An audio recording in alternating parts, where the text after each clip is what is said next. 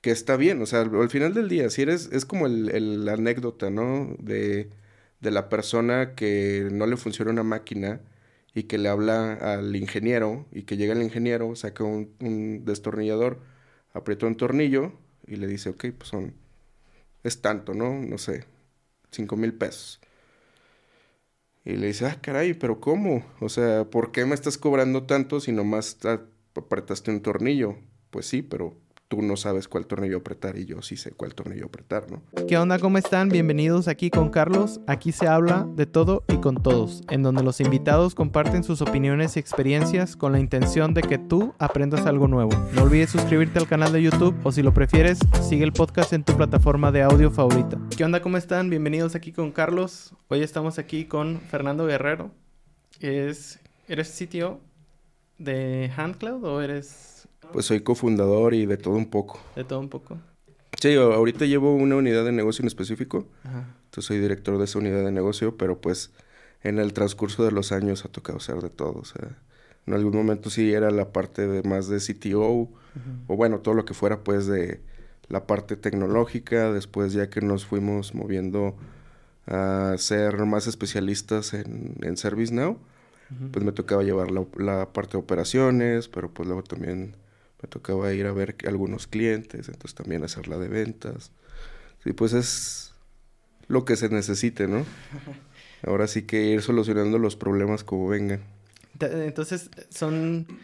¿Te asociaste con alguien? ¿Eres tú y otra persona? Así es. Es este Carlos, mi socio, y yo. En el transcurso de los años ha habido otras personas, pero pues digamos que al final del día somos los que hemos los que nos hemos aferrado más al proyecto. Al proyecto. Así es. Y, entonces los dos eran ingenieros en sistemas. Sí, sí, Justo los dos nos conocimos trabajando en, en Flextronics. Él era desarrollador de ServiceNow y yo era... Yo estaba en un equipo hermano que se encargaba de monitorear todas las... Pues todo el hardware y diferentes plataformas bueno, no que se encargaba de monitorear, más bien llevábamos las herramientas que monitoreaban la infraestructura de Flex. Entonces era todo, no sé, por ejemplo, oye, necesito monitorear este servidor, ¿no? Y que el servidor no se quedara sin disco duro, que el servidor eh, no se quedara sin, o que no se gastara toda la memoria RAM, o que estuviera siempre online, ¿no? Entonces nosotros llevábamos todas esas plataformas y éramos como hermanos porque al final del día todo lo que se monitoreaba cuando se disparaba algún evento de, que, oye, esto no está jalando, pues iba y se generaba en ServiceNow, ¿no? Ya donde le dabas todo el, seguimiento y demás. Inclusive, pues hasta, no sé, como intentar que se levantara el servidor si se había caído en forma automática, todo ese rollo. Y pues ahí fue donde empezamos a, pues primero, obviamente como compañeros, luego como amigos, y luego él ya traía, traía por ahí un proyecto, y justamente ese proyecto, o sea, a mí me dice un día, oye, tengo una aplicación que está haciendo uno de, en ese momento, su otro socio, y me dice, pero ahorita no puede porque anda bien ocupado, creo que él se fue a Estados Unidos a, a trabajar, y se anda bien ocupado, no sé qué, ¿le puedes eh, entrar? Y dije, pues sí. Y justamente pues yo andaba en eso, así como que freelanceando, ¿no? Haciendo proyectitos aquí, proyectitos acá. Y ya fue como empezamos. Bueno, yo empecé más bien a trabajar con ellos, que digamos que, que per se ya existía. Entonces yo empecé a trabajar con ellos con ese proyectito y ya después le empezamos a meter más y más cosas de, oye, salió este sistemito, salió esta página. En ese momento hacíamos páginas web, hacíamos este bueno, social media. Mm, o sea, me vas a hacerla como de community manager, pues teníamos alguien de marketing. Eh, pero era como, bueno, y todo el hosteo de la página y los dominios y bla, bla, bla. Y era como que, pues en ese momento era nuestro, pues sí, nuestro foco, ¿no? Oye, ahorita mencionaste ServiceNow. ¿Pero qué es ServiceNow? Esa es una muy buena pregunta. sí. eh, Yo considero que ServiceNow, la manera más fácil de definirlo es una plataforma para digitalizar procesos en las empresas. Una plataforma para digitalizar procesos, pero ¿qué tipo de procesos? Cualquier proceso de una empresa. Que eso es lo bonito que tiene ServiceNow. Al final del día, digo, no le voy a hacer comercial ni nada, no, no es por hacerle comercial, pero como nace ServiceNow, en sus años, no recuerdo cuántos años tiene ya, debe ser, o sea, fácil más de una década, pero tampoco es muchísimo, ¿no? Como otras software de la industria que pues tiene años, ¿no? Entonces, como nace es que eh, el fundador dice voy a generar una plataforma para no tener que programar, lo que se conoce como low code, no code platform, ¿no? Entonces él empieza a hacer una plataforma en donde, ah, pues vas a hacer un drag and drop y vas a hacer tu forma y para hacer una tablita capturas aquí tus campos y ya se arma todo, ¿no? Pero cuando él empezó a llegar a las empresas, las empresas le decían, oye, pues es que está muy padre tu idea, pero pues no sé, yo ya tengo mi software en .NET o ya tengo mi software en Java, o sea, mejor ofréceme algo más. Y para esto, él anteriormente trabajaba, si no mal recuerdo, en una empresa que se llama BMC. BMC. Ajá, que hace también un software, pero es de eh, levantamiento de tickets para mesas de ayuda. O sea, de que, ah, se me descompuso mi compu, ah, pues deja generar un incidente, ¿no? O ah, de que necesito un servidor nuevo, deja generar un, un request. Entonces, todos esos procesos que son los, los procesos de ITIL, él los mete dentro de ServiceNow y entonces lo empieza a vender como una plataforma de ITSM. Pero una plataforma de ITSM que si lo que tienes ahí no te funciona, lo puedes construir más cosas, ¿no? O sea, al final del día tú lo puedes personalizar como tú quieras. Y así empieza a surgir. Y luego otras empresas, bueno, obviamente lo compran por ITSM y dicen, ah, mira, puedo hacer esto, puedo hacer aquello. Y empiezan a surgir más aplicaciones y más módulos. Entonces, hoy en día puedes llevar procesos de, por ejemplo, de recursos humanos. Oye, no estoy eh, bueno, no sé, tuve un problema con mi nómina, quisiera una aclaración. Quiero pedir vacaciones, las puedo pedir en ServiceNow. Eh, customer service, proyectos. Oye, hay que llevar un proyecto, toda la parte de si es de cascada, Scrum, todo eso lo puedes llevar dentro de ServiceNow. Entonces, prácticamente cualquier proceso dentro de una empresa lo puedes meter ahí. O sea, sería algo parecido a como pero más extensible. Más o menos. y digo, y ahí también, digo, creo que Jira se ve más bonito que ServiceNow en ese sentido. Pero lo puedes hacer. O sea, creo que lo que tiene ServiceNow o el foco que buscan es que sea como que el, le dicen ellos el platform of platforms, de que todo esté conectado ahí. O sea, tú vas a seguir teniendo otros sistemas, inclusive, por ejemplo, tiene una parte de DevOps, pero no significa que vayas a no sé, por ejemplo, a configurar un pipeline dentro de ServiceNow, sino más bien te vas a conectar a lo mejor con Jira o con Jenkins o lo que sea, y tú digamos que tu centro de control va a seguir siendo ServiceNow, pero con todas tus conexiones, ¿no? De todo lo demás. Entonces, el enfoque es ese, o sea, como que yo vengo a trabajar y tengo una sola plataforma para trabajar y por fuera un montón de otras herramientas que, que están conectadas ahí, pero que no me tengo que estar cambiando, como quien dice, entre entre una y otra, ¿no? ya me quedó más claro. Ese es parte del enfoque, pero bueno, creo que es por ponerlo de alguna manera, vaya, ¿no? Ok, entonces ustedes empezaron a trabajar en esta plataforma, o más bien tu socio ya la utilizaba en Flextronics. Así es, él, él ya la utilizaba desde ahí y desde otros trabajos anteriores. Él ya tenía, no recuerdo cuántos años de experiencia en ese momento, y mi experiencia iba más como de todo un poco. O sea, bueno, a mí me ha tocado ser desarrollador de .NET. Eh, también había hecho algunas aplicaciones web así como eh, más vainilla, ¿no? De todo un poquito. Eh, aplicaciones móviles en ese momento cuando andaban andaban un poquito más de moda, ¿no? La frameworks como PhoneGap, de que programas todo en web y luego lo compila eh, PhoneGap y te arroja las aplicaciones y todo eso. Y eran el tipo de proyectitos que yo me aventaba de freelance. Y en mis trabajos también me tocaba hacer de todo. Por ejemplo, ahí en Flextronics, mm, por ejemplo, usábamos mucho Bash, usábamos más este, eh, pues éramos como más Linuxeros por el tipo de, de aplicaciones que se tenían. Entonces era como que de todo un poquito. Y, y te digo, o sea, como empezamos realmente fue haciendo páginas web, o sea, era lo que hacíamos. Y eventualmente en el camino fue así como de, oye, ¿y por qué no hacemos ServiceNow? O sea, a mí también me había tocado moverle poquito, pero sabía lo que podíamos hacer, ¿no? Y él, pues obviamente tenía un conocimiento mucho más grande. Entonces fue así como de, oye, pues es que estamos haciendo páginas web, pues está padre, pero no somos agencia de marketing. Porque al final del día, eso hoy en día te lo hace una agencia de marketing, ¿no? O sea, vas con una agencia de marketing y te venden no sé, una página web por entre 5 mil, 10 mil pesos, que te dan tres templates de WordPress y te dicen escoge el que quieras, te lo llenan y luego te venden el community management, ¿no?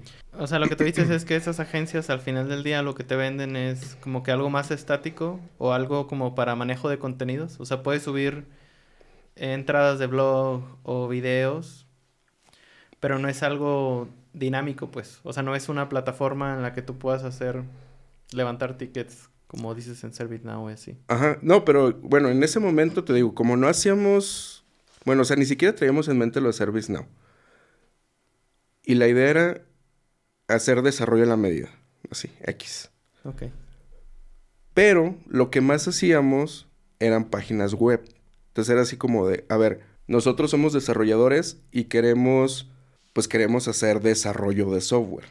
Entonces, al final del día, haciendo páginas web y social media, pues nuestro competidor directo eran agencias de marketing, donde se aventaba en una página en tres patadas porque realmente no la hacían, o sea, era un WordPress con un template, te cargo las imágenes, te cargo el contenido y ahí está tu página, ¿no? En resumidas cuentas, estábamos haciendo cosas que sabíamos hacer, pero que a lo mejor como, o sea, viéndonos como una, em, o sea, lo que queríamos era una empresa de tecnología, pues no nos iba a llevar a ningún lado. O sea, estar haciéndole la página de, no sé, de la tiendita de la esquina y que luego todavía te dijeran, ay, pues es que se me dificulta pagar, porque también eso todo es un rollo y que se entiende, pues no era como que la visión que queríamos y, y obviamente que no nos iba a sacar de nuestro trabajo actual, ¿no? Porque era muy complicado y estábamos compitiendo contra agencias de marketing que eran más baratas porque lo hacían de otra manera, ¿no? Entonces, fue como que necesitamos hacer un, un cambio y fue cuando dijimos, ok, hay que dejar de hacer esto, hay que dejar de hacer esos sistemitas como a la medida, bueno, no dejarlos de hacer, sobre todo la parte de, más bien dejar de hacer todo lo de páginas web, los sistemitas pues si salen los vamos eh, analizando y vamos viendo, pero hay que entrarle a ServiceNow, porque pues tenemos esa expertise. Y en ese momento justamente eh, ServiceNow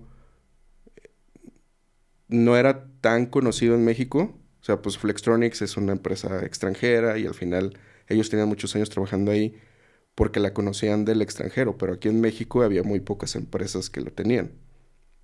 Y entonces llega ServiceNow y abre su partnership, así como de entrele quien quiera. Y entonces pues nos inscribimos y de hecho empezaron a llegar empresas de España aquí a México a dar consultoría de ServiceNow porque en México no había nadie. Y fue como empezamos, poquito a poquito, picando piedra, nos registramos, empezamos a estudiar un poquito más. Por ejemplo, e, el, este Carlos se certificó, sacó otras certificaciones para poder em, pues sí, para poder tener más presencia y decir, ah, pues sí le sabes, sí le sabes, ¿no? Sí le mueves. Empezamos a traer gente, bueno, becarios, que los empezamos a entrenar y, y pues ahora sí que a partir de ahí eh, crecerlos, ¿no? Y por ejemplo, hoy en día, gente de, ese, de esos años que empezó como becario, pues sigue con nosotros y ya tienen, eh, vaya, lideran equipos, ya trabajan con clientes más grandes. O sea, al final el crecimiento de ellos pues también ha sido a la par de nosotros, ¿no? Y viceversa. Nosotros hemos crecido con ellos. ¿Y ahorita qué tan grande es la empresa? Ahorita tenemos alrededor de 200 personas, un poquito más de 200. No, pues sí es algo. Entonces, por ejemplo, si yo, digo, ya entiendo lo que es ServiceNow y un poquito más como que lo que hacen, pero pues, si yo fuera una empresa, o sea, ¿cómo, ¿cómo es el acercamiento con los clientes? O sea, tú le llegas y le vendes una solución que tú ya tienes como prehecha o esperas a que él llegue a platicarte como que su, su problemática? Siempre que nos cuenten la problemática, siempre va a ser el ideal. Eh, que ese es el otro punto. Al final del día nos consideramos o, somos más bien una consultoría, ¿no?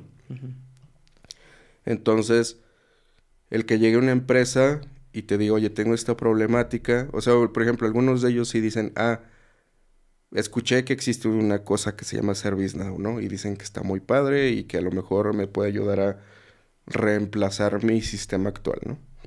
Ok, vamos a ver. Entonces, pues ahí ya empieza todo un trabajo de, de consultoría, de juntas con el cliente, de hacerle demos. En ocasiones hay que hacerle pruebas de concepto, eh, customizar un poquito la plataforma para que la vean y digan, ah, mira, aquí se vería tu logo, así se vería tu proceso que hoy en día lo llevas de X manera. Entonces, sí es mucho la venta consultiva de enseñar qué es lo que hace y sobre todo dónde resolvemos la problemática que ellos tienen. ¿no? Y cuando alguien te compra ese servicio, tú, o sea, se hostea o los servidores, digamos así, viven con tus clientes o tú los tienes o están en la nube. Están en la nube, están en la nube de ServiceNow. O sea, al final del día, tú pagas una licencia Así como existe el software as a service, está el platform as a service y ServiceNow es un platform as a service. Entonces tú controlas tu instancia, tú sabes cuándo la migras, tú tienes tu propia base de datos, tú tienes eh, todo el, el, control, digámoslo así, de lo que pasa y no pasa dentro de tu instancia. Y es un ambiente muy separado al de otro cliente y así, ¿no? Entonces, y, y bueno, aparte pues tienes la redundancia que te da ServiceNow, entonces todo está en la nube. Entonces, al momento en el que tú compras el licenciamiento, el primer día que empieza a correr, prácticamente tú tienes una URL donde entras y ya está todo. Y ya, empiezas, o sea, pudieras empezar a trabajar ahí desde el día 1. ¿Dónde entramos nosotros? Justamente a personalizar, bueno, hacer primero una configuración inicial, ¿no? Obviamente el sistema está ahí, pero está en blanco. Entonces hay que empezar a cargar catálogos, eh, los usuarios, que todos los usuarios tengan una contraseña, qué tipos de usuarios vas a tener.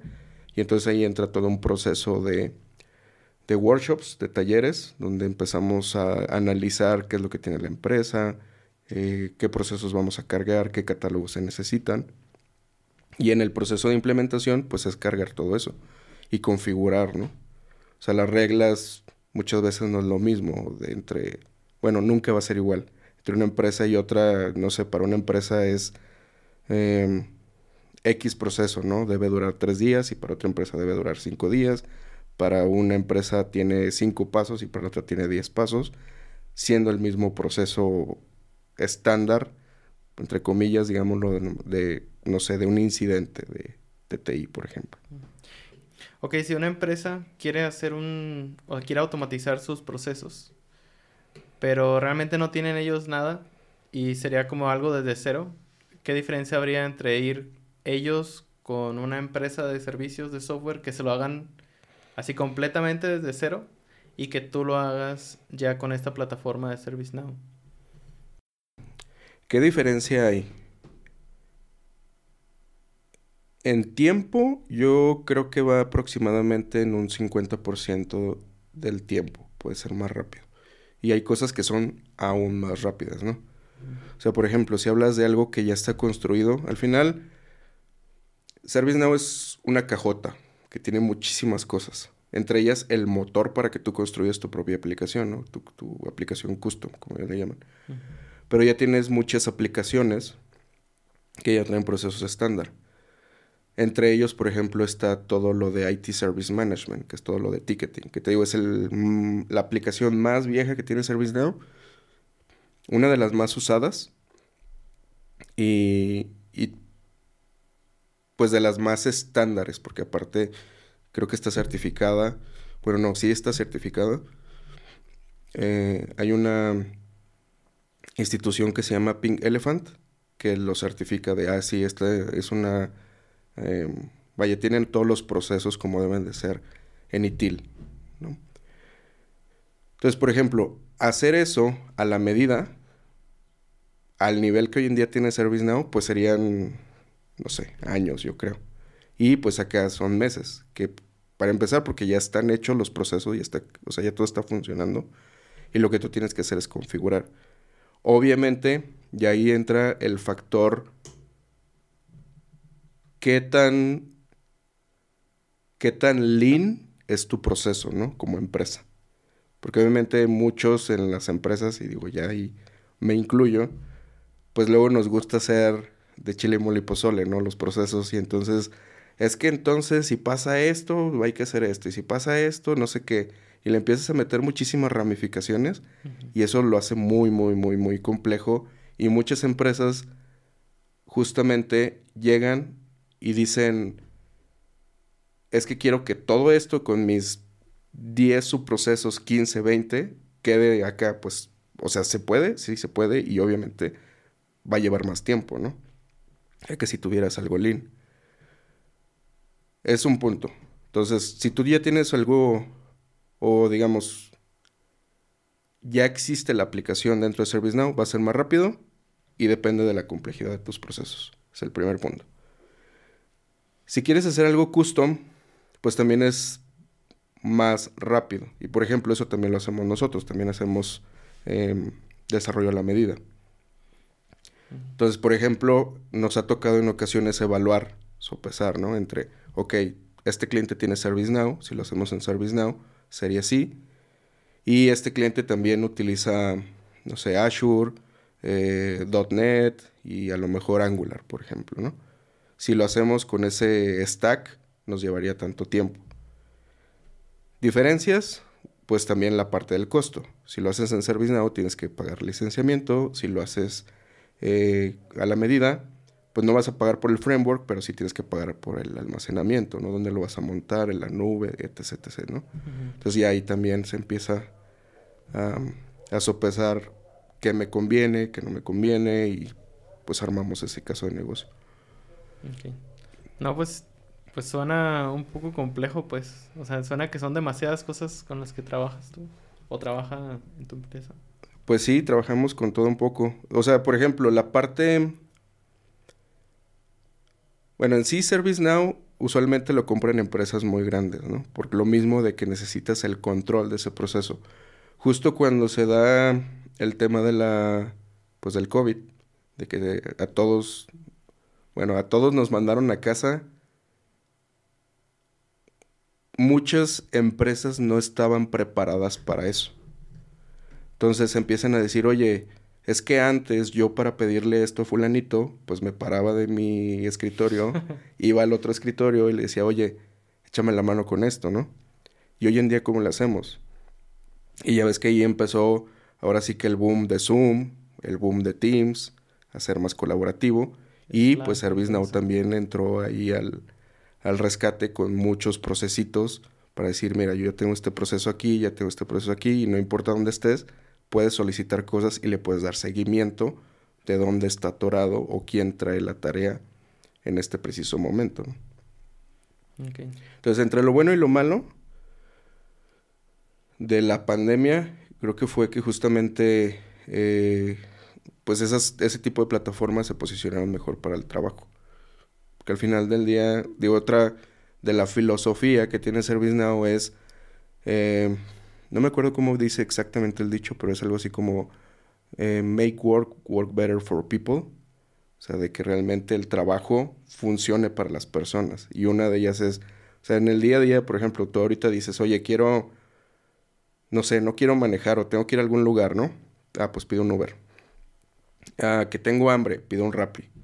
Este, me hace falta algo en mi casa, ah, pues lo pido en Amazon, ¿no? O sea, para todo hay una app y muchas cosas están conectadas. Entonces, parte de la filosofía es como, ¿por qué en el trabajo no puede funcionar igual? Al final del día en el trabajo hay muchas áreas y todos nos damos servicio, ¿no? Tienes un área de IT, un área de recursos humanos, un área de finanzas. ¿Por qué no le puedo pedir algo así desde una app, porque también tiene una app, y, pedirle algo a recursos humanos y que me lo contesten por medio de la app, ¿no? Que me llegue mi recibo de nómina cuando me tiene que llegar a mi correo porque ya lo solicité por la app, ¿no? Entonces es parte de la filosofía que tienen. ¿Cómo mm. ves? Pues está chido. Mm. Y creo que lo vives más en empresas tipo como la que dices que trabajabas, Flextronics. Porque ahí sí buscan como tener todo centralizado, ¿no? Por lo mismo de que tienen muchísimos procesos y departamentos. Creo que es parte de la filosofía del trabajo moderno, ¿no? O sea, es también, de hoy en día pues llevamos todo en sistemas, entonces realmente te lo facilita. Y obviamente si, si eres una empresa muy, muy pequeña, 5 personas, 50 personas, a lo mejor no tiene tanto sentido y a lo mejor vas a encontrar otro tipo de plataformas o herramientitas que te ayuden un poquito más. Pero justamente empresas así grandes, ya donde a lo mejor tienes, no sé, 200, 500 empleados hacia arriba, pues hace, eh, vaya, cobra más sentido. Que tienes muchos equipos, tienes muchas áreas a las que tienes que atender. Entonces, la trazabilidad se vuelve súper importante. Y que realmente cuando dices, oye, necesito que me ayuden, tengas del otro lado alguien que sí te eche la mano y que sepas cuándo te va a ayudar, ¿no? Que ya ahí entra todo el tema de eh, lo que le llaman niveles de servicio y medición de KPIs y métricas y bla, bla, bla, bla, bla, bla, bla. Que al final del día, pues sí complican, digamos, el proceso, pero siento yo que, bueno, no sé si sea bueno verlo así como males necesarios. Todo eso de estar midiendo, este, y estar teniendo como todos los procesos que sean auditables. Correcto. Es que al final del día, si no lo, si no lo registras, no lo puedes medir. Y si no lo mides, ¿cómo lo mejoras? No tienes un marco de referencia. Todo sería subjetivo como para decir, ah, pues esto sí funciona y esto no. Pues con base a qué. Ah, porque todos están bien felices. Pues sí, pues a lo mejor todos estamos bien felices, pero no sé, eh, el cliente no, ¿no? O sea, aquí interno sí y allá no. Ah, ok. Entonces, pues vamos a medirlo y vamos a ver cómo lo mejoramos. Y sí, al final es una burocracia. Eso es un hecho. Eh, se vuelve una burocracia, pero Creo que buscando no ser la burocracia del gobierno, sino más bien una burocracia que siempre sea más lean, ¿no? O sea, que realmente tus procesos sean muy, muy estandarizados y muy rápidos. Que creo que ese es el mayor reto que tenemos. Sobre todo, creo yo, en, como empresas mexicanas. Porque creo que en otras empresas que nos ha tocado trabajar, eh, a veces sí lo ven como, como un poquito más lean, pero luego aquí no sé por qué nos gusta muchas veces complicarnos la vida. Pues yo tengo una teoría de eso, que es porque a veces buscamos darle la vuelta a, ciertas situaciones o procesos para hacerlo más fácil, ¿no? O para hacerlo más rápido de cierta forma. Y hay ciertos procesos que, que manejan mucho empresas en Estados Unidos o en no sé, China, que como que sus procesos están tan, como que también pensados que no hay margen de que la gente se salga a buscar otras alternativas que, que según ellos funcionen mejor. Y creo que aquí en México nos hace falta eso, pues generalmente, pues, o sea, en la cultura. Eh, buscar un proceso que de verdad funcione para no estarte saliendo de ese proceso y buscando alternativas mejores. Como por ejemplo en mi trabajo, nosotros decidimos no usar Scrum, que es como que la metodología más usada en, desarrollo de software, porque creemos que no hace, realmente no, no hace ágil el proceso de desarrollo o de construcción de un proyecto en general.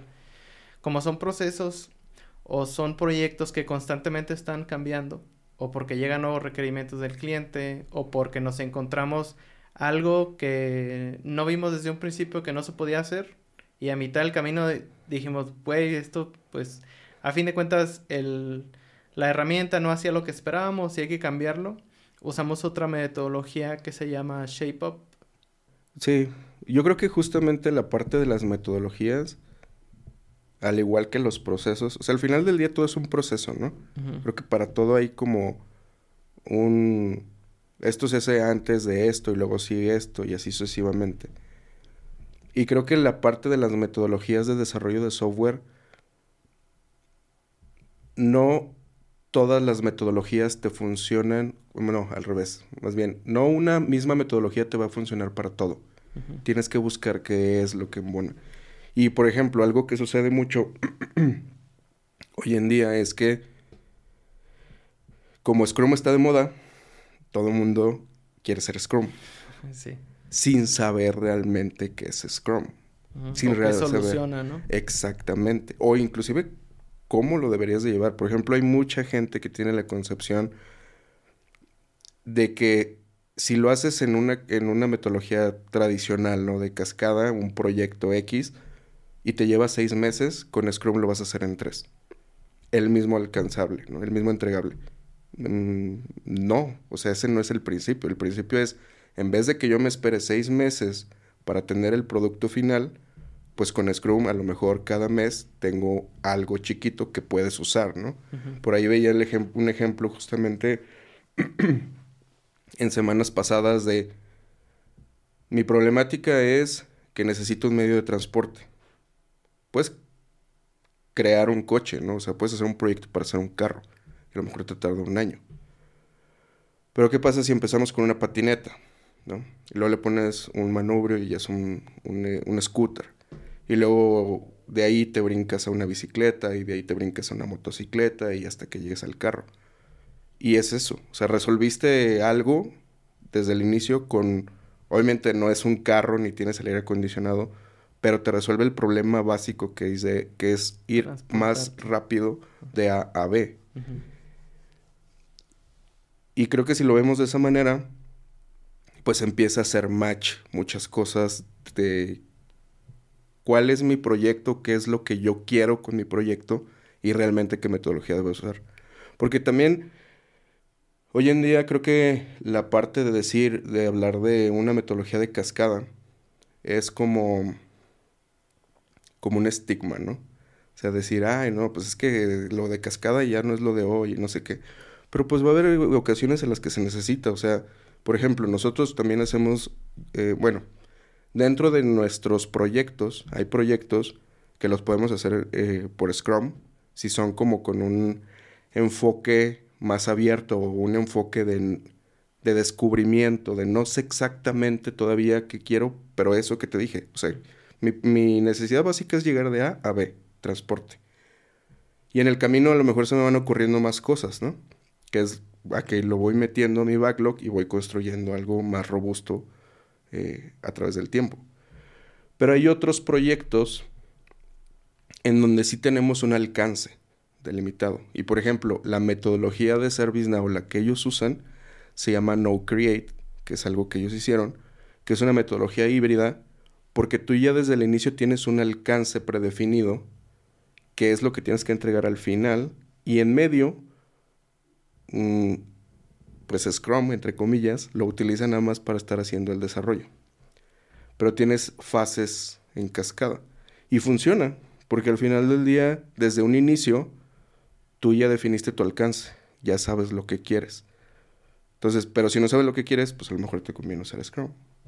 Y es como esa diferencia, ¿no? O sea, si vas a hacer una casa, pues dudo mucho que la puedas hacer con Scrum, pues. ¿No? Sí. Sí, porque al final eh, ese tipo de proyectos, como una casa, por ejemplo, o sea, tú tienes un, un presupuesto definido, hay que conseguir a la gente y todo eso. Exacto, y te tienes que amarrar a eso, o sea, no es como que, ah, hoy tengo, no sé, 100 pesos y mañana tengo otros 100 y a lo mejor se me ocurre hacer otro cuarto arriba. Pues sí, pero hay cosas que tienes que hacer antes, si tienes el foundation correcto o no, que si le metes vigas, no sé qué. Entonces, es diferente. Sí, y todo depende mucho de la complejidad del proyecto, ¿no? Y, y todos los, los, ¿cómo se puede traducir un knowns? Pues todo lo que no sabes. Ajá. Sí, lo, lo que te vas a ir topando en el camino, cómo lo vas solucionando, los riesgos, muchas cositas. Ese es el, el principal reto de los proyectos es solucionar los problemas del camino, porque siempre van a estar ahí. De eso sí no te, no te los puedes liberar.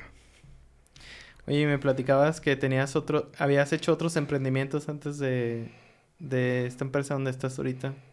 Pues había, bueno, hubo varios intentos.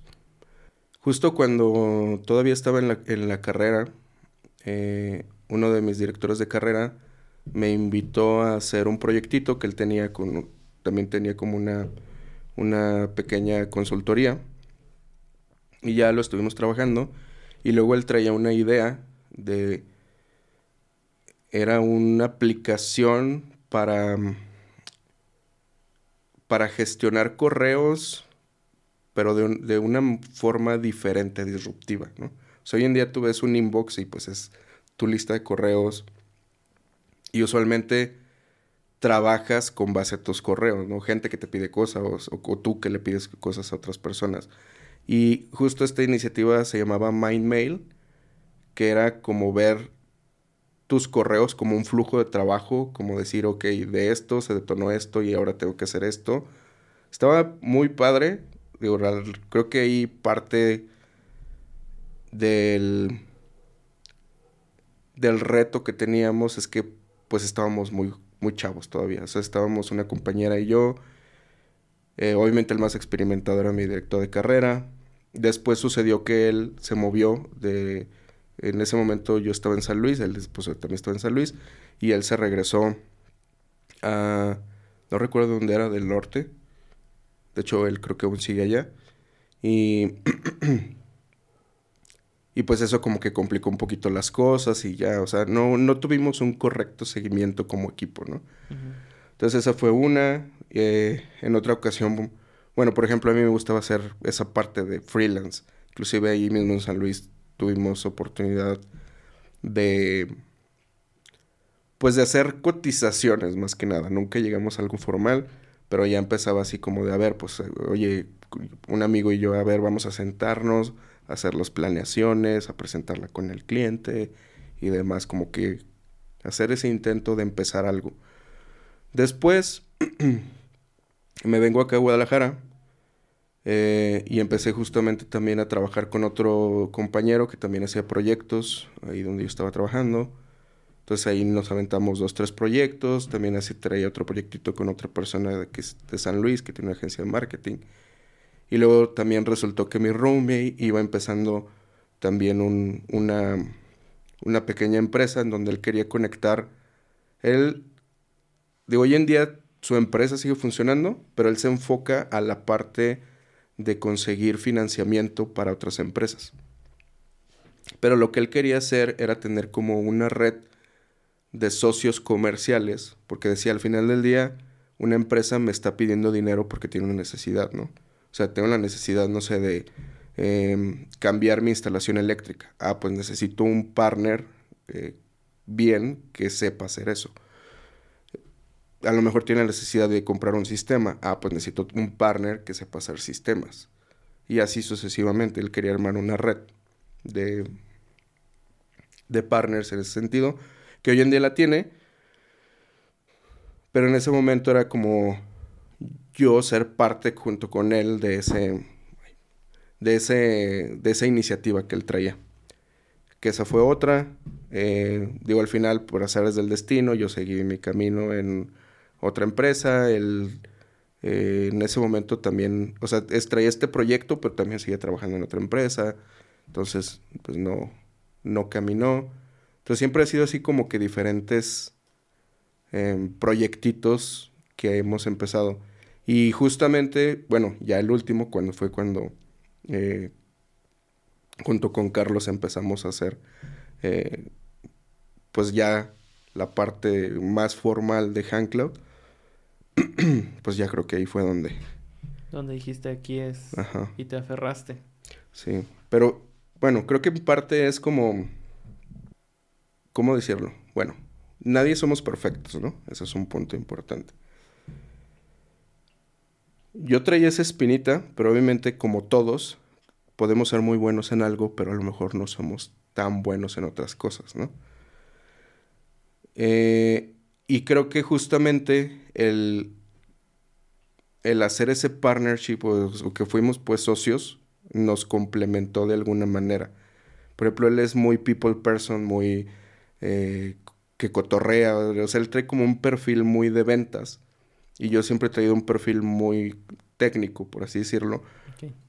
Entonces, eso creo que también nos ayudó. O, por ejemplo, que él es a lo mejor mucho más soñador que yo y que yo a veces aterrizo mal las cosas. Entonces, el tener esa sinergia de platicar las cosas y decir, oye, tengo esta idea, tengo aquello, no, pero yo veo esto, pa, pa, pa, como que nos ha ayudado a ir sentando esas bases. Esa es una.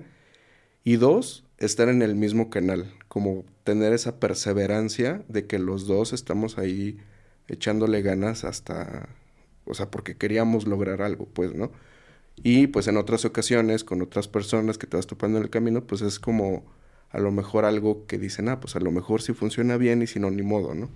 Pero creo que cuando empiezas un proyecto así, si quieres que funcione, pues te tienes que aferrar a ello. Porque si no, pues sí te quedas en el camino. Y cuando decidiste dejar tu trabajo para dedicarte 100% a esto, ¿ya había algo seguro o, era realmente fue como un volado para ti? Pues había algo seguro a N meses. No recuerdo cuántos meses, creo que eran más o menos unos seis meses, porque justamente cerramos nuestro primer proyecto eh, grande y fue cuando dijimos, ok, con este proyecto, vaya, con el adelanto, era 50-50, pues básicamente yo podría ya dejar mi trabajo actual porque, bueno, para esto los dos teníamos dos trabajos. Entonces, básicamente era ir a la oficina de, pues, de 9 a 6 y a las 6 nos íbamos a lo que era nuestra oficina en ese momento, que era el, bueno, el, departamento en sí. Era un departamento donde no recuerdo si en ese tiempo, no si él todavía vivía ahí. Entonces al final la sala era nuestra oficina, por así decirlo. Entonces, eh, pues de 6 de la tarde, o sea, de que salía hasta las 10, 11, todavía llegaba a mi casa y a pegarle. Entonces traíamos ahí, pues sí, de lo, de lo poquito que salía, o entre buscar eh, los clientes, aprender a, a, vender, aprender a hacer propuestas, todo eso era como tener dos chambas, ¿no? Al final del día.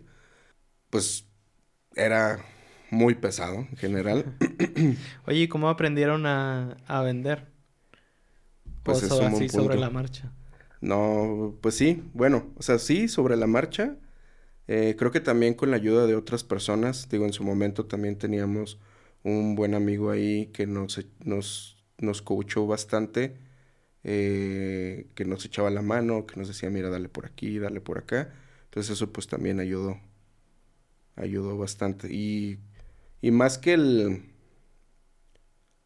mm, ¿cómo decirlo? Más que el skill de decir, ah, pues soy vendedor y te digo esto, aquello, o sea, cómo hacer las cosas bien o como lo, em, lo espera a lo mejor una empresa. Que digo, en ese sentido siempre hemos tenido como que un, eh, vaya, estándares de calidad considero yo bastante buenos, o sea, como para decir, oye, pues esto no es algo que, vaya, si una empresa, si yo soy fulanito de tal, ¿no? De compras de X empresa de 5 mil empleados y me entregan esto, pues a lo mejor diría, ah, no lo sé, no sé si confiar en ellos, ¿no? Y si me entregan esto, a lo mejor sí.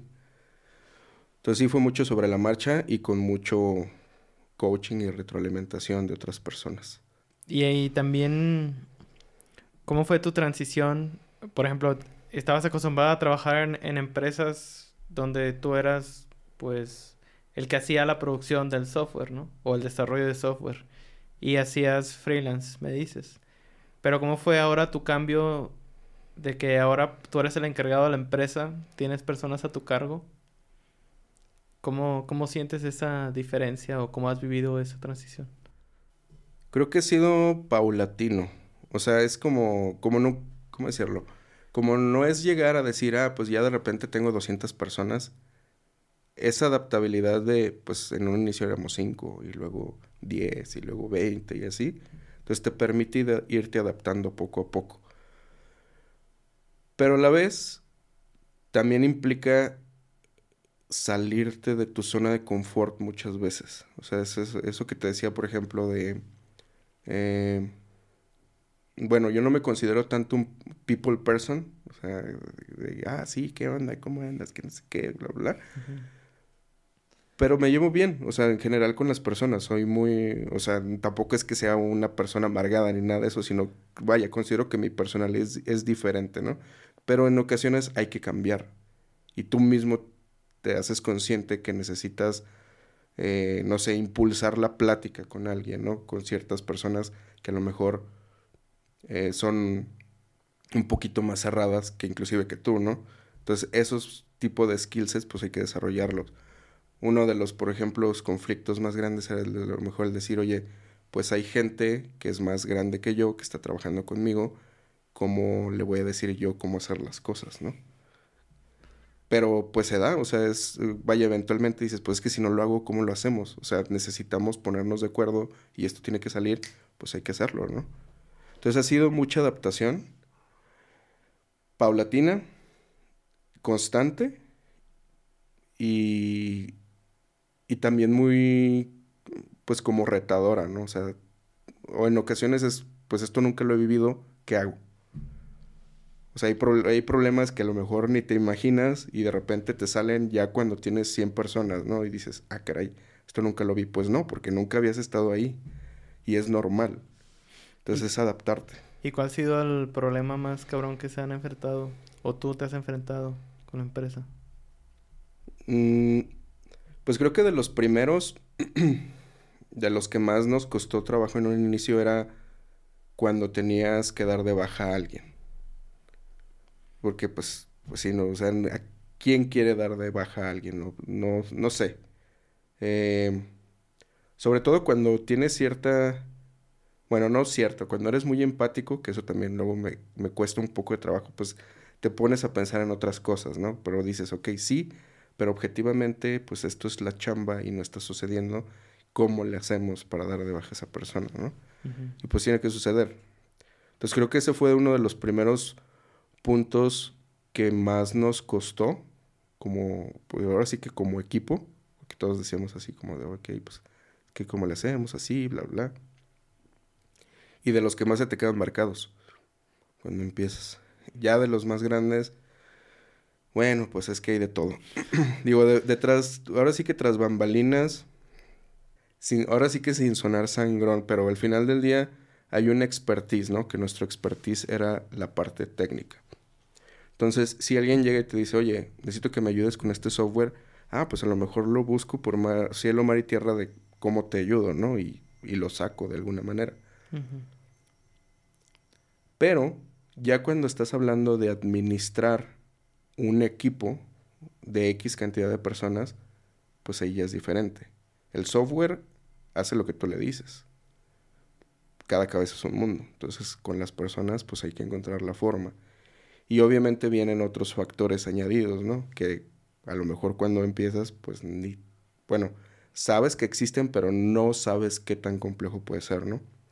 Que la parte contable, la parte financiera, las cuentas por cobrar, las cuentas por pagar, que si este cliente no ha pagado, por qué, cómo, dónde, el SAT, obviamente.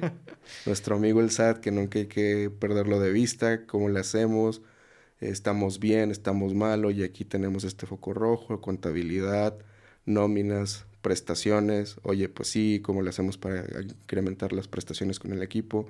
Obviamente cuando iniciamos, pues era, o sea, no teníamos a nadie contratado, todo era por honorarios. Eventualmente, pues hemos ido añadiendo más y más y más prestaciones. Y conlleva un reto administrativo bastante grande. O sea, al final del día, digo, por ejemplo, hoy en día no es algo que yo ya vea directamente, pero sé que el equipo que lo lleva, con la directora de administración, pues es todo un reto desde ver, no sé, si queremos, por ejemplo, el año pasado empezamos con la parte de vales de despensa.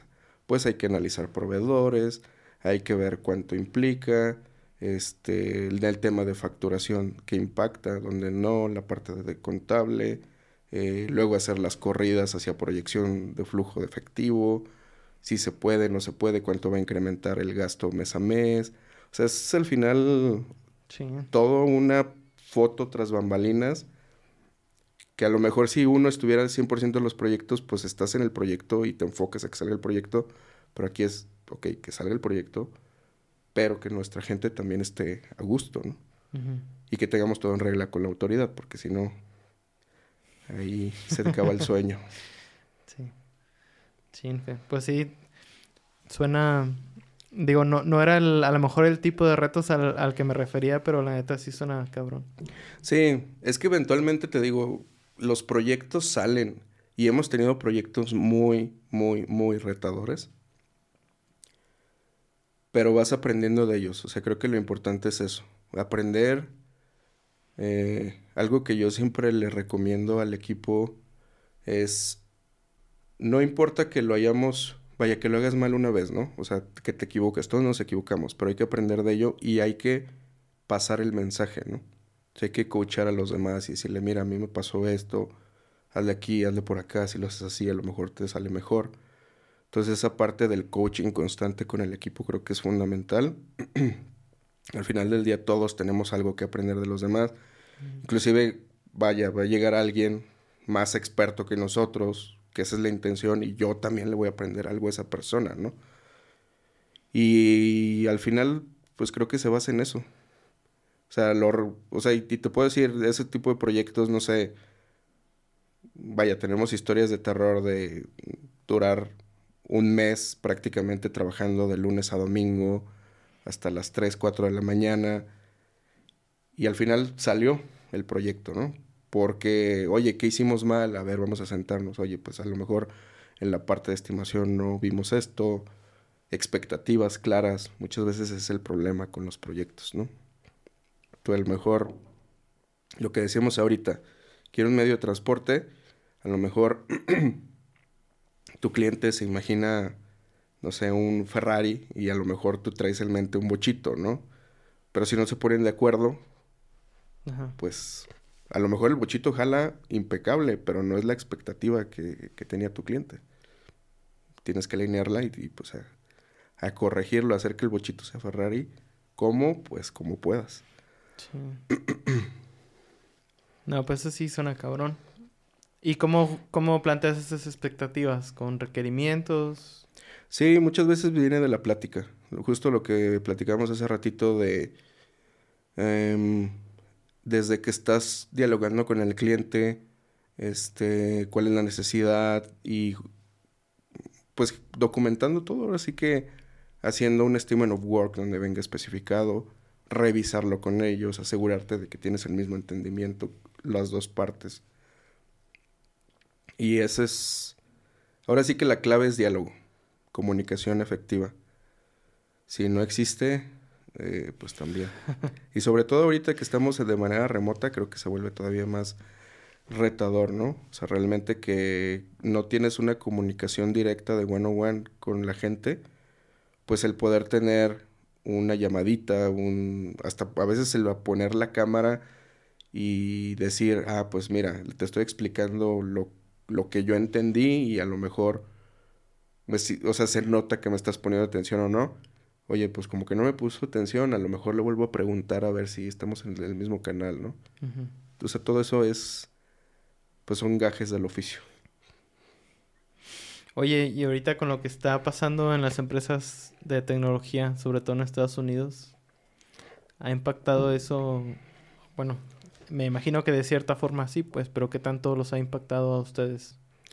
Pues a nosotros no nos ha impactado, ahorita afortunadamente. Digo, creo que la ventaja es eso, que somos consultoría y trabajamos para otras empresas, ¿no? Entonces, si esas empresas, digo que obviamente dependiendo del, del rubro de la empresa, pues van a tener mayor o menor riesgo, ¿no? Sin embargo, pues mientras ellos tengan esa necesidad y nos sigan buscando, pues creo que estaremos en el mismo vaya en esa safe zone, por así decirlo, eh, y pues con trabajo para, para adelante, esperemos. Sí. ¿Y cómo ves tú esa situación que está pasando en Estados Unidos? Yo creo que es algo que ya se veía venir. Sí. Más o menos, hace un año me encontraba, me encontré una, no recuerdo si era un artículo o una opinión de una persona, un post o algo, que trabajaba en la industria y empezaba a predecir ese tipo de movimientos. ¿Por qué? Eh, bueno, lo que platicábamos de la pandemia, ¿no? Eh, con la pandemia, en, bueno, en la parte financiera, pues empezó un... Em, se empezaron a ver señales de una crisis, que se supone que ahorita ya estamos en, en esa crisis, sobre todo en Estados Unidos, con todo el tema de la inflación. ¿Por qué? Porque empezaron a generar más dinero y de dónde soportas ese dinero. Al final el dinero pues es un, es un tipo de cambio, ¿no? O sea, no es algo que se sustente su valor por sí mismo. Tú sustentas este papelito que dice 10 pesos o 10 dólares con algo que tú debes de tener guardado, ¿no? De hecho, pues se supone que el dinero empezó con la sal, ¿no? Donde tú guardabas la sal y te daban un vale te decían, ah, pues tienes una tonelada de sal. Y entonces lo que hacía la gente para en vez de estar cambiando la sal, pues te cambiaba el papelito. Y fue como empezó prácticamente la moneda. Entonces, según esto, lo que sucedió pues fue que Estados Unidos empezó a imprimir mucho dinero y empezó a causar esa inflación que hoy en día pues la estamos viviendo. Esa es una. Y otro punto de lo que decía esta persona es Justo como todos nos fuimos a casa y muchas herramientas, muchas plataformas empezaron a tener ese boom, pues empezaron a contratar más gente y más y más. Esa es una. Y dos, el mercado laboral, al menos en el rubro de IT, pues empezó a encarecer cada vez más y más y más. Que de por sí sabemos que el mercado laboral en IT no es... Eh, vaya, más bien es de los más caros, ¿no? En sí. Ahora sí que ley de la oferta y la demanda, ahí se refleja muy bien. Eh, entonces, añádele el hecho de que muchas empresas empezaron a contratar mucha gente, eh, empezaron a decir necesito sí o sí a estas personas y el mercado se infló todavía más. Y después viene ya el, la era post eh, pandemia en donde muchas empresas también empiezan a decir, oye, regrésate a la oficina, y muchas personas empiezan a renunciar porque dicen, no, pues mm, esto no tiene sentido, no me gusta ya cómo se está manejando o no me llena inclusive lo que estoy haciendo, pues adiós, ¿no? Entonces, como que fueron muchos factores que, bueno, desde mi muy personal punto de vista nos están llevando justamente a esto. Que a lo mejor hay demasiadas personas que hoy en día eh, o bueno, que en ese momento se contrataron, considerando que a lo mejor, no sé, por ejemplo, Zoom iba a seguir teniendo muchísimos clientes y a lo mejor no era así, ¿no? Eh, y otras plataformas igual. ¿Y qué crees que pase con todas estas personas que, que dejaron sus trabajos allá? Pues esa es una buena pregunta. sí. Digo, sabemos que muchos muchas de esas personas pues no, no residían allá, ¿no? Como pasó con una... Bueno, no le pasó a un amigo mío ahorita, pero le pasó justo cuando empezó la pandemia. Él trabajaba en una empresa en San Francisco y empezando la pandemia le dijeron, pues vamos a tener que hacer recorte, güey, y pues empezamos por los que entraron al final. Sí. Y a él lo corrieron entonces él buscó trabajo y pues quedó, ¿no? Pero él estaba muy preocupado porque como tenía una visa de trabajo que se le había pagado esta empresa, pues al momento de terminar la relación laboral, pues iba a estar ilegal, siendo que ya, o sea, creo que ya había renta, eh, había, ya tenía un carro que era de él y ya tenía un contrato para rentar un departamento allá. Entonces, me imagino que la mayoría de personas que han corrido allá son personas que realmente no no son ciudadanos americanos y tenían visas pagadas por estas empresas. A lo mejor lo cabrón no sería que volvieran a encontrar trabajo porque de seguro que sí hay. Yo creo que el, mayor problema ahí sería que, que estas personas no aceptaran el hecho de que, pues bueno, si vas a conseguir trabajo en otra empresa, pues probablemente no va a ser Google otra vez, o no va a ser Facebook. Sí, yo creo que ese es un buen punto. A ver, que es justo lo que platicaba, bueno, lo que comentábamos hace ratito, la ley de la oferta y la demanda, ¿no? Se generó mucha demanda para el talento de IT. Y ahorita, pues con estos layoffs, pues creo que se va a invertir un poquito. Considero que sí hay trabajo, digo, eventualmente en todos lados hay vacantes. Nosotros tenemos vacantes, algunas vacantes publicadas. Eh, te digo, pero por ejemplo, obviamente, digo muy modestamente, nosotros no somos Google. sí. Entonces, esa es la realidad y hay otras empresas, digo, tú sabes que aquí en el medio también hay varias empresas aquí en, en la zona que pues seguramente han de tener varias vacantes, pero pues ahora sí que es como que ese mm, trade-off, ¿no?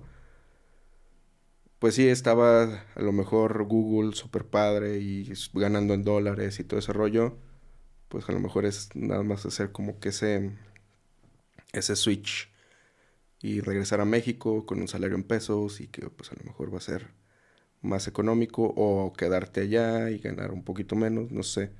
O sea, creo que en cuestión de chamba sí va a haber. Lo que no creo que vaya a ser igual son las mismas condiciones en salario y a lo mejor en prestaciones. ¿Y crees que cambie en general el mercado para esta carrera o, no? Ese es un buen punto. yo creo que sí puede cambiar. O sea, yo creo que sí pudiera, no sé si ahorita, pero yo creo que sí pudiera haber algún, algún switch. No algo así como súper drástico, pero es lo que te digo, o sea Vaya, se ha elevado muchísimo el, estándar. Eh, que está bien, o sea, al final del día, si eres, es como el, la anécdota, ¿no? De, de, la persona que no le funciona una máquina y que le habla al ingeniero y que llega el ingeniero, saca un, un destornillador, aprieta un tornillo y le dice, ok, pues son, es tanto, ¿no? No sé, cinco mil pesos. Y le dice, ah, caray, pero ¿cómo? O sea, ¿por qué me estás cobrando tanto si nomás apretaste un tornillo? Pues sí, pero tú no sabes cuál tornillo apretar y yo sí sé cuál tornillo apretar, ¿no? Entonces lo que estás cobrando es ese conocimiento, no el mover un desarmador.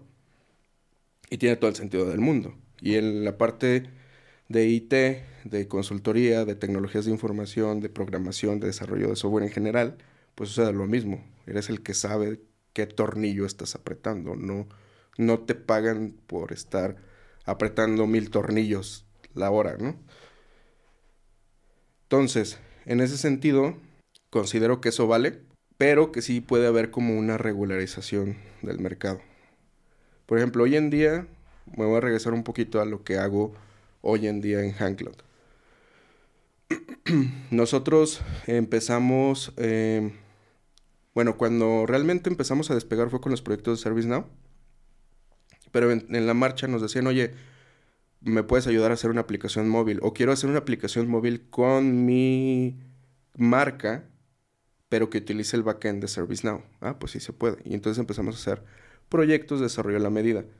A partir del año pasado, eh, yo me salgo del área de operaciones y empezamos un área que le llamamos H-Coders, que es justamente la ya para darle como que ese empuje al desarrollo a la medida, pero por medio de equipos de desarrollo. O sea, que podamos asignar equipos en diferentes empresas y ayudarles a construir o a mantener su software, ¿no? Parte de mi equipo está, obviamente, la, parte técnica, pero también la parte de adquisición de talento. Entonces yo tengo, eh, vaya, tenemos, ahora sí, el equipo de adquisición de talento que está eh, conmigo y a partir de ahí pues hemos aprendido bastantes cosas y justamente es eso, la parte de mercado de talento, dónde lo consigues, este, cuánto te cuesta una persona, en ocasiones por ejemplo, digo ya viéndolo como un modelo de, em, de asignación o un modelo, ¿cómo decirlo?, de de personas que están dentro de una empresa haciendo algún proyecto, esa empresa no muchas veces no tiene ni idea de cuánto realmente te cuesta una persona de IT, ¿no?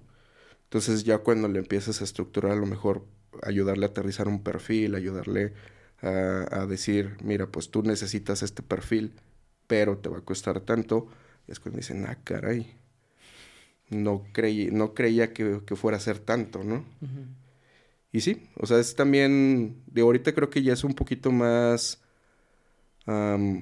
conocido cómo se maneja el mercado de talento en IT, pero aún hay muchas cosas. Y te digo, y ahí es justamente donde nos hemos dado cuenta que la fluctuación que ha venido desde que empezó la pandemia para acá ha sido para arriba. Y pues ahorita probablemente se venga un poquito para abajo. Y que lo ideal sería que estuviéramos preparados para eso, ¿no? Exacto. Sí, yo creo que sí, estar preparados y... Y pues también hacer nuestro guardadito, ¿no? Por cualquier cosa. Uno nunca sabe. El pronóstico, ya hablando de las recesiones, pues que sí va a estar eh, bastante densa. Que va a ser bastante tiempo, ¿no? Y que va a ser dos años. Así es. Entonces, pues sí, hay que estar preparados para ello. O sea, a lo mejor en ese sentido, pues no, no aventarnos compromisos a largo plazo, como, no sé, ah, que voy a cambiar mi carro, a lo mejor ahorita no es una muy buena idea. eh, hablando de inversiones inmobiliarias, pues a lo mejor ahí sí, lo que dicen es que pudiera ser que la parte inmobiliaria baje, pero pues hay que tener ese, ese safe zone, ¿no? A lo mejor asegurarte de que sí vayas a poderle pagar el crédito, eh, no sé, de que si tengas un seguro de desempleo por cualquier cosa, pero pues en la medida del posible no aventarte compromisos y mejor estar eh, preparado, planear. Sí, de acuerdo. Bien, Fer. Muy pues bien. Creo que es un buen momento para terminar. La gente está interesante porque no conocía sobre ServiceNow digo, tenía más o menos una idea de qué era lo que, o sea, qué era esa herramienta y más o menos a qué tipo de herramienta se asimilaba, pero, pero bien, bien, ¿no? la neta está interesante lo que estás haciendo. Yo creo que es, vaya, es muy raro que alguien la conozca, esa es la realidad. Todavía creo que está muy en pañales, o sea, si hoy en día dices, si hablas de SAP, ah, sí, SAP, si hablas de Oracle, ah, pues también, ¿no? Digo que Oracle tiene infinidad de cosas, ¿no? pero también es muy conocido, Salesforce, eh, no sé, pues, inclusive pues soluciones de Microsoft, ¿no? Que Microsoft Dynamics, no sé qué. Y la cuestión es que justamente creo que, bueno, sobre todo en como empresas, pues muchas veces estás más orientado a lo que te... ¿Cómo decirlo? A lo que es tú como que tu core, lo que te ayuda a administrar tu empresa, ¿no? que pues usualmente son los RPs, o tu CRM, o tu sistema de facturación, o tu, o tu Compact, ¿no? Para la contabilidad. y justamente donde Mona ServiceNow es, pues sí, ya tienes a lo mejor la parte del dinero y la parte eh, administrativa, pero pues si tus procesos no funcionan y si tu gente no se pone de acuerdo, pues, pues ¿cómo le vas a hacer, no? O sea, al final que la gente también esté feliz trabajando con herramientas, ayuda. Y es como que viene a cubrir ese, ese gap que ha habido entre todas estas plataformas para decir, unifiquemos y trabajemos juntos, eh, bueno, juntos por así decirlo, ¿no? En, dentro de la misma plataforma. Eso es lo interesante. Qué chido. Y sin dejar de lado todo lo demás, o sea, al final creo que no es que nos... Eh,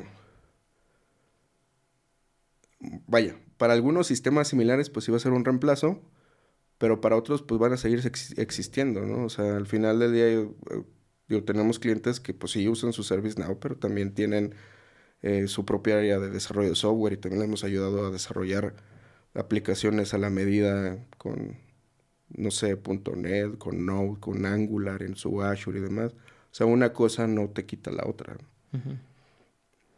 Eso es lo interesante. Bien, Fer. Muy bien. Pues, ¿cómo te querías despedir, Fer? No sé, por dónde empezamos. Bueno, pues antes que nada, pues muchas gracias Charles por la invitación. Digo, creo que está está muy padre este proyecto que estás haciendo. Creo que nos ayuda a todos a tener una visión diferente de las cosas y de lo que hay allá afuera. Es. O sea, es eso, ¿no? O sea, al final del día, por ejemplo, tú me decías, ah, ahorita yo no conocía ServiceNow. Yo, ahí, de lo que estuve viendo también de tus capítulos, pues hay otras cosas que uno no, no conoce. O sea, realmente hay muchas cosas en el mundo que no realmente conocemos cómo se manejan. Entonces, eso creo que nos da cierta apertura. Y como mensaje que les pudiera dejar es, eh, pues ahora sí que, como dicen por ahí, echarle ganas. Pero echarle ganas eh, de manera eh, inteligente o de manera muy acertada, ¿no? O sea, ¿a, qué le queremos echar ganas?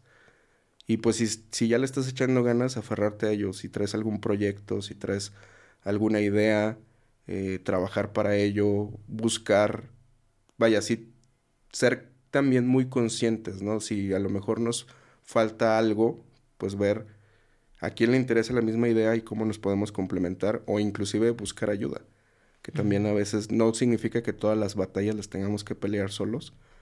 Creo que si, si encontramos ese, ese macho, esa colaboración de equipo, las cosas también pueden ser más sencillas. Dependiendo del reto, claro, ¿no? Y dependiendo de nuestros skills y de nuestro conocimiento y demás. Pero en general, si tienen algún proyecto, si tienen alguna idea, pues aferrarse a ello y, echarle ganas, porque vaya, puede salir. Puede salir bien en una de esas. Sí. Chingón. Ah, pues muchas gracias, Fer. También gracias por tu tiempo, gracias por venir. No, no este, está, está chido porque digo, cuando te invitan a este tipo de cosas, lo ves más como, bueno, pues voy a ir y voy a, voy a platicar un poco. Em, digo, no es como que yo esté ganando algo de aquí. Es más como la idea de dar este mensaje a todos y, y yo aprender también de la plática que estamos teniendo. Entonces espero que tanto te haya servido a ti como a mí y a las personas con, la, con quien los compartas. No, definitivamente que sí. Y que te mejores también. también, porque ya. Pero bueno, ya vamos de salida. Ya casi. No, pues. Gracias. Esto fue todo para el episodio de hoy. Muchas gracias por estar aquí con Carlos Andonaegui y Fernando Guerrero.